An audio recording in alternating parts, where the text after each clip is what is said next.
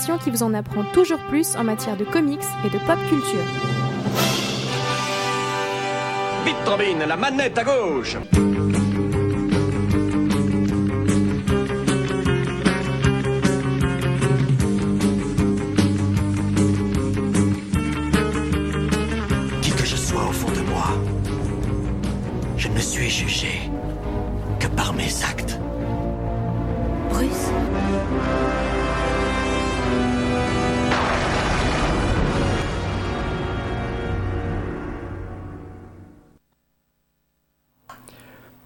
Bonjour et bienvenue dans notre nouvelle émission Comics Bazar au premier numéro de cette émission. Et ben déjà, Comics Bazar, qu'est-ce Alors Comics Bazar, c'est une émission culturelle, mais attention, pas n'importe laquelle, puisque c'est une émission sur la pop culture avec comme principal sujet l'univers des comics. Alors dans cette nouvelle émission qui vous sera proposée chaque mercredi, chaque vendredi pardon, de 13h30 à 14h, on parlera de super-héros mais aussi, puisque c'est un domaine suffisamment large, il sera question de présentation d'artistes, de critiques d'œuvres papier, de cinéma.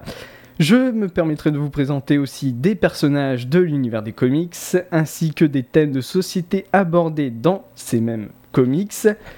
Vous aurez aussi le droit à des interviews que j'irai faire à droite à gauche pour vous parler bien entendu de cet univers complètement digne du bon vieux divertissement. Sans oublier bien entendu une petite pause musicale, voilà tout ce que je vous propose chaque vendredi pendant une petite demi-heure.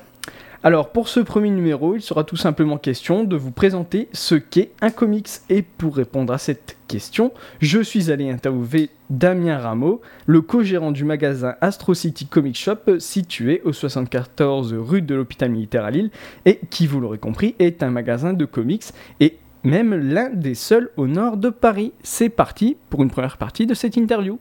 Je me trouve avec Damien Rameau, co-gérant d'Astro City Comic Shop au 74 rue de l'hôpital militaire à Lille, donc un magasin de comics. Bonjour Damien. Bonjour, bonjour, bonjour tout le monde. Alors justement, qu'est-ce qu'un comics? Ah, un comic, c'est rien de plus qu'une, de moins d'ailleurs, qu'une bande dessinée. Un format bien particulier parce que l'on parle de, de bande dessinée américaine, mais à la base, c'est juste une bande dessinée. On peut s'arrêter à ça pour l'instant. Alors quelles sont les origines justement de cette bande dessinée un peu particulière? C'est produit aux États-Unis, principalement par des Américains. Bon, de moins en moins parce qu'il y a plein, plein d'étrangers, d'Européens, de Sud-Américains qui, qui viennent se joindre au mouvement, mais c'est avant tout euh, à la base avec du super-héros américain, comme ça a commencé en 1938. Alors quel est le format justement d'un d'un comics et sa, sa publication? Techniquement, on tombe souvent sur du 24 pages. Il peut y avoir du 28 pages, du 32 pages, voire du 48 pages, mais globalement, c'est un 24 pages. Et, ça sort, c'est ça le plus important, c'est que ça sort de façon mensuelle. Donc en fait, vous avez 24 pages tous les mois. C'est, on peut considérer que c'est une des principales différences justement avec la bande dessinée franco-belge. Ça c'est pour tout ce qui est écrit en anglais, donc tout ce qui est en version originale, mais les comics c'est aussi traduit désormais donc en version française. Et qu'en est-il justement de cette version française? Alors c'est vrai effectivement que les comics maintenant, enfin maintenant depuis les années 60 sont traduits en français, tout d'abord avec Lug à l'époque, suivi rapidement d'Aredit, de Semic, de Panini et enfin d'Urban Comics. J'ai dû tous les citer plus ou moins dans l'ordre. Et euh, voilà, c'est ça. Il y a, en fait, ça dépend. Les deux principaux au jour d'aujourd'hui sont Panini qui, qui a les droits sur les publications Marvel et, euh, et la famille Marvel, qui sort une bonne quinzaine de titres en mensuel. euh, de formats de prix variés et il y a de l'autre côté Urban Comics qui a l'éditeur qui a les droits de, des, des publications DC Comics, Superman, Batman, etc. qui lui sort entre 4 et 5 titres mensuels, euh, pareil avec un prix et une gamme qui peuvent euh, passer de 5,60 à 5,70, 5,90, pas davantage. Alors justement pour la version française c'est un petit peu plus particulier que la version américaine. On n'est plus sur le format 24-28 pages, mais on est plutôt sur du recueil, n'est-ce pas? C'est quasiment ça la différence principale, c'est que le format français c'est un format anthologique. Aux États-Unis sort tous les mois le nouveau Superman, le nouveau Batman, le nouveau Spider-Man, le nouveau Daredevil, le nouveau Iron Man. Voilà. En France, on préfère le principe d'anthologie, c'est-à-dire que dans un, un, titre du type, euh, ça pourrait être Marvel Heroes, Marvel Icons, Marvel Saga, ce que vous voulez, il y a un, deux, trois, quatre épisodes de personnages différents. Donc il peut y avoir un Daredevil aux côtés d'un Iron Man, aux côtés d'un Spider-Man. Voilà, c'est la, la grosse différence, l'anthologie. Alors justement, ça c'est en ce qui concerne les mensuels de sortie française, mais il existe aussi des recueils qui, eux, regroupent l'entièreté d'une histoire, mais là c'est des sorties un petit, un petit peu plus sporadiques. Voilà. Alors, euh, ils ont une double bonne idée en fait. C'est c'est aussi bien Panini qu'Urban, c'est de sortir donc d'un côté les anthologies dont on vient de parler, et d'un autre justement de faire des recueils qui eux sont jolis, sont beaux, ils sont cartonnés. Il y a 90, 96, 120 pages, et là pour le coup vous avez une histoire complète, un arc complet, donc l'intégralité de toute la petite storyline avec 5, 6, 8 épisodes de Spider-Man, 5, 6, 8 épisodes de Daredevil. Et là, on n'est plus du tout le système anthologique. C'est une belle, grosse bande dessinée. Ça se rapproche donc plus d'une bande dessinée euh, comme on entend euh, de, façon plus courante, mais ça peut aussi monter justement à du 420, 450 pages. Là, c'est vraiment pour les grosses, grosses histoires, et ça peut aussi s'échelonner sur 2, 3, 4, 5, 10 tomes pour certaines. Ouais, vous avez vraiment mis le doigt dessus. Il peut y avoir des éditeurs qui s'amusent à faire euh, les Sandman, euh, qui font euh, 500 pages de Sandman, ou euh, qui font du Batman Nightfall à 580 pages, etc., sur 4, 5, 6, 8 volumes. Et, effectivement, pour avoir l'intégralité de toute, toute, toute la storyline. Alors justement, combien il y a de comics qui pourraient exister, ou du moins combien il y a d'éditeurs de comics, aussi bien américains que français? Alors en France, il y a les principaux Panini, Delcourt, Urban, euh, Soleil. Ce sont les principaux. J'en oublie peut-être, mais je ne pense pas. Après, il y a des tas de petits éditeurs euh, qui se sont amusés à euh, choper des droits, puis ils réussissent plutôt pas mal d'ailleurs. hein. Ça peut être Chimera, ça peut être euh, Achilleos, ça peut être. Il y en a pas mal, quoi. Donc, mais bon, ils se partagent un peu les droits des éditeurs américains, qui eux, par contre, sont immensément nombreux. Mensuellement, il doit y avoir peut-être euh, 300 ou 350 éditeurs de disponibles sur le marché. Le principe de l'édition aux États-Unis, c'est aussi de pouvoir créer une société d'édition en 5 minutes et de la fermer en 5 minutes. Donc, euh, qui fait que, en gros, vous suivez un épisode, deux épisodes, trois épisodes, et si ça marche pas, c'est terminé. Vous n'aurez jamais la fin parce que l'éditeur n'existe plus. Et ça, c'est aussi une grosse différence avec le système français. Alors, il y a plein de comics publiés par plein d'éditeurs, mais l'avantage c'est que justement un super-héros ou un personnage de comics peut lui aussi avoir plein de comics différents, plein d'histoires qui se déroulent quasi en même temps, donc euh, faut acheter plusieurs numéros en même temps. Ouais, ouais, c'est vrai, c'est vrai ça. Et c'est, par contre plutôt le, fait de, des éditeurs des major compagnies comme Marvel et DC qui se disent tiens, Batman ça marche pas trop mal, euh, on va faire une série Batman, mais on va faire aussi une série Detective Comics, mais on va faire aussi une série euh, Shadow of the Bat, mais on va faire une série Legend of the Dark Knight, mais on va faire. Voilà, on multiplie un peu les apparitions des personnages qui peuvent avoir chacune euh, bien des particularités, des singularités, mais qui peuvent aussi parfois proposer ce qu'on appelle un crossover, donc une histoire qui est à suivre au travers de toutes les séries. Et là, on peut parler au moins pour 50% d'un vaste projet commercial et pour, vaste, et pour 50% d'un projet créatif. Alors justement, est-ce qu'on peut parler de un ou de plusieurs publics de comics? Ah, définitivement plusieurs publics comics, définitivement. Il y a, y, a, y, a, y a pas un comics en fait. Vous avez du, du mainstream, ce qu'on appelle le mainstream, c'est les personnages, les super-héros classiques. Hein. C'est le gars avec sa cape, ses rayons laser, ses super pouvoirs, voilà. Euh, donc ça c'est euh, là aussi il y a des, sous- des sous-distinctions, des sous-classes après les affinités bien sûr.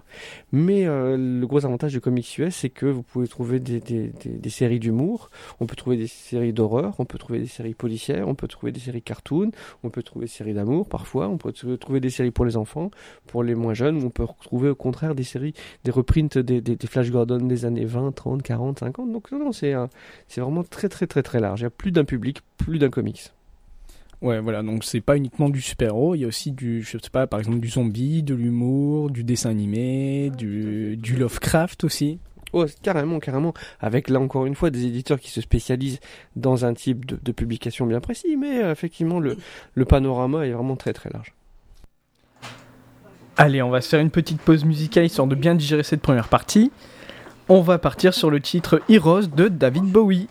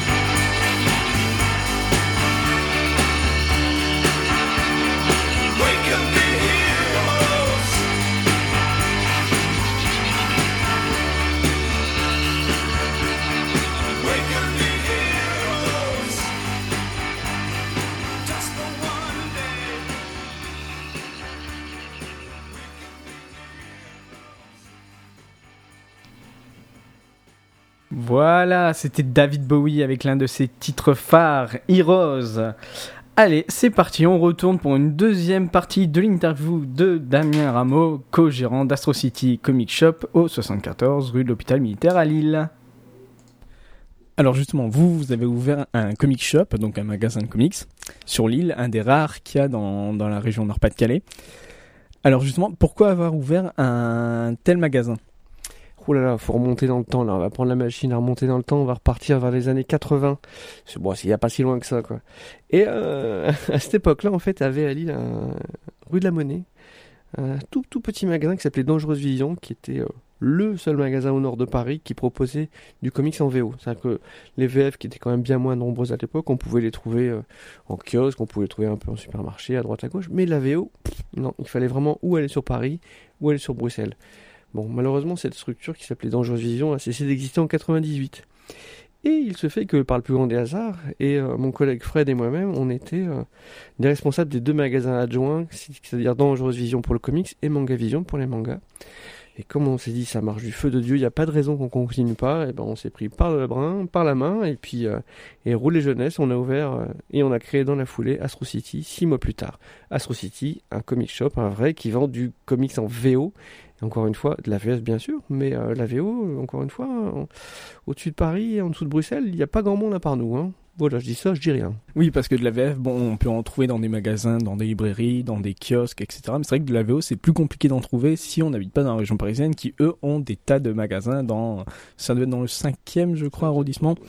On parlait des publics. Vous, vous avez un magasin. Quel est le budget moyen d'un acheteur de comics? Là encore, il faudrait différencier ceux qui font que de la VO, ceux qui font que de la VF, ceux qui font un petit peu de VO et du produit dérivé, un petit peu de VF et du produit dérivé. Ça dépend des mois, ça dépend des sorties. Euh, je serais tenté de dire que le plus petit, entre guillemets, client régulier qu'on a, ça va être un Kills qui doit avoir euh, 10-12 ans, qui vient chercher son Spider-Man à 4,80€ tous les mois. Voilà. Mais en façon très très régulière, hein, ce qui est plutôt sympa, rigolo, et on a beaucoup d'échanges, c'est assez marrant. Et, euh, euh, après, je vais pas vous dire du no limit, c'est pas vrai, mais euh, il y a des gens qui prennent euh, 50, 60 titres de comics euh, par mois et puis qui viennent y adjoindre une statue, deux statues, trois statues, quoi. Donc on va dire entre, en gros, aller entre, entre 4 et euh, 600, 700 euros par mois, quoi. Voilà, en gros. Et là, pour avoir un panorama le plus large possible. Bien entendu, car c'est pas le, c'est pas ce que tout le monde peut se permettre euh, par mois. Dans votre magasin, il y a aussi pas mal d'événements qui se passent au niveau des comics. Alors notamment, il y a le Free Comic Books Day, qui est un jour un peu particulier puisque bah, vous offrez justement des, des comics, mais vous avez aussi pas mal d'invités. Oui, oui, c'est quelque chose, une opération qu'on fait maintenant. Donc, je crois qu'en 2014, c'est la sixième année qu'on le faisait. Donc, le FCBD, pour Free Comic Book Day, c'est une opération qui est originaire des États-Unis, comme le nom l'indique, et qui, euh, qui permet de faire rentrer les gens dans les comic shops. C'est-à-dire que on, euh, fait une journée normale, ça se passe un samedi, ça se passe d'ailleurs toujours le premier samedi du mois de mai. Donc regardez pour vos tablettes pour 2015. Et euh, euh, ce jour-là, en fait, on offre des comics. C'est-à-dire que les éditeurs américains, qui sont maintenant une bonne trentaine hein, d'éditeurs, ont, décidé de jouer le jeu et puis d'éditer des ouvrages à, très faible coût, que nous on achète également à très faible coût, mais qu'on offre euh, gracieusement et ça va de 1, 2, 5, 10 exemplaires, ça dépend de la façon dont, on nous le demande, ça dépend de la façon euh, dont on consomme à ce moment-là quoi. Et c'est une grosse grosse journée, il y a eu euh, cette année je crois plus de 300 personnes qui sont venues au magasin, c'était vraiment sympa. On avait prévu de faire un petit peu de cosplay, bon ça n'a pas pu se dérouler mais ça va se faire l'année prochaine je pense et puis euh, et puis euh, éventuellement aussi faire de un petit peu de dédicaces, faire venir des auteurs, voir des locaux et puis euh, enfin il y, a- il y a des tas de manifestations à faire, c'est c'est la principale manifestation comics de, de l'année. Il y en a une seconde qui s'appelle le HCF pour le Halloween Comics Fest. Voilà, j'y arrive. Où, euh, bon, c'est c'est la même chose que le FCBD, mais on va dire un cran en dessous. Et euh, c'est euh, c'est moins suivi, en tout cas nationalement, parce que autant le, le FCBD commence à avoir un peu de renommée en France, le HCF, lui, est un peu plus discret. Mais sachez que euh, chez Astro City, on fête aussi Halloween. On offre de la soupe au potiron, et puis on offre aussi des comics gratuits ce jour-là. Alors justement, quelle valeur peut avoir un comics puisque c'est plus qu'une simple bande dessinée, Vous parlez de valeur hein, intrinsèquement, une valeur euh, financière. que ce soit financier ou tout simplement euh, comme étant un objet d'art.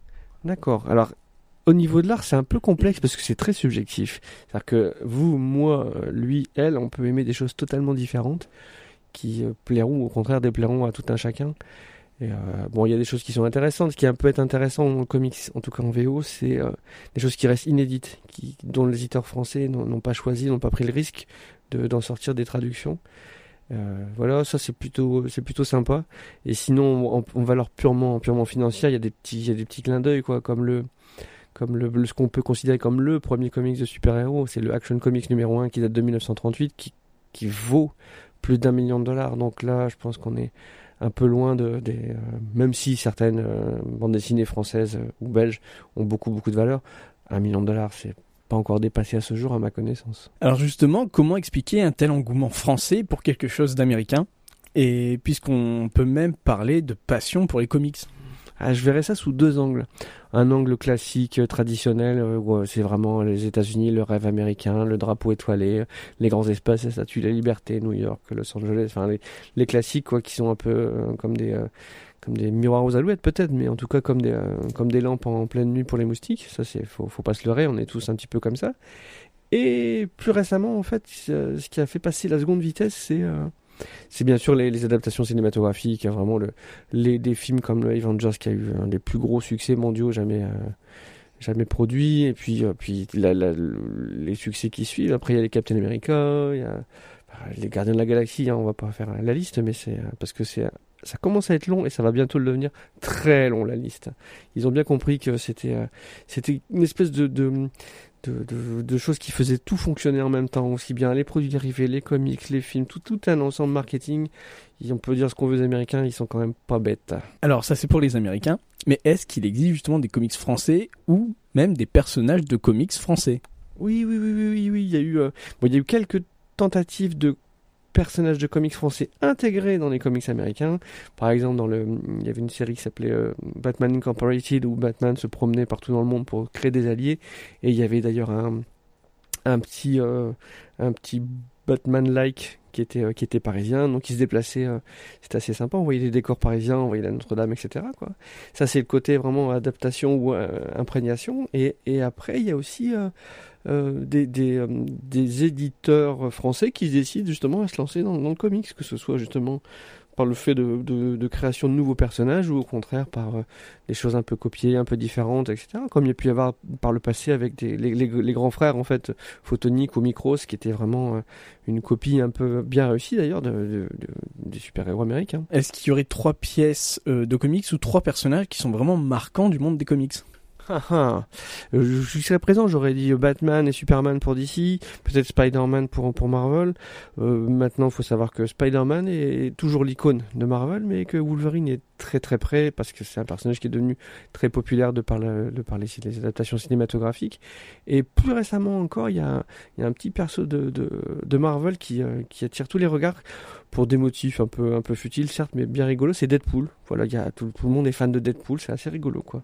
C'est un espèce de héros ou anti-héros ou gentil, pas gentil, euh, euh, cr- crade parfois, mais toujours fun, toujours fun. Donc voilà, c'est le, troisième. Euh, chez DC, oui, on en reste aux grands anciens, la Trinité, quoi. euh, Batman, Superman et Wonder Woman, avec plein, plein de monde autour, forcément, mais c'est quand même eux qui, qui, qui tiennent la dragée haute à tous les autres. Et euh, bon, après, il y a les petits éditeurs, enfin les petits éditeurs, autres que les majors comme, comme Dark Horse.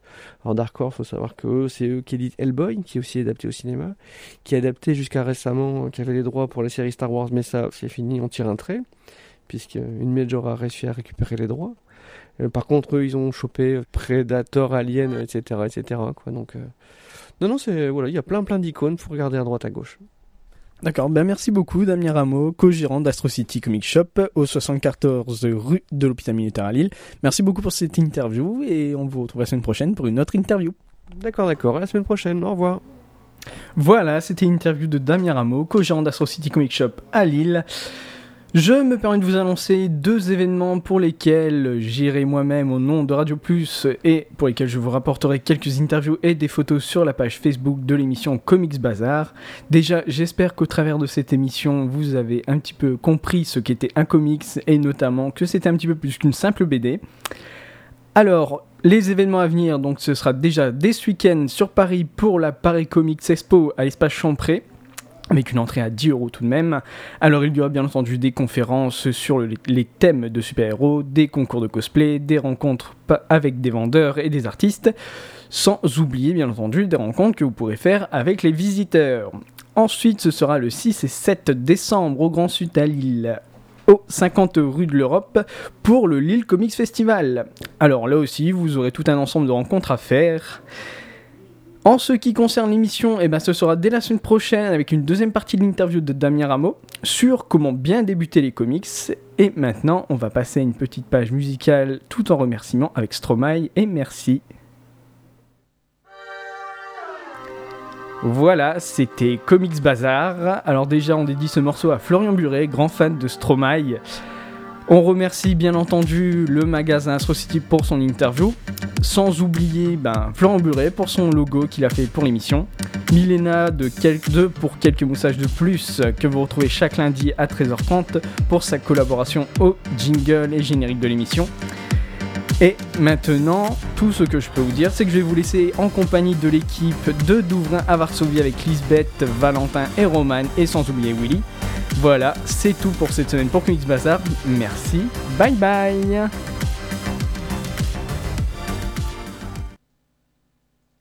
Quoi que puisse me réserver la vie, jamais je n'oublierai ces mots. Un grand pouvoir implique de grandes responsabilités. J'ai reçu là un don, une malédiction. Qui je suis? Je suis Spider-Man. Spider-Man, Spider-Man, does whatever a spider can. Spins a web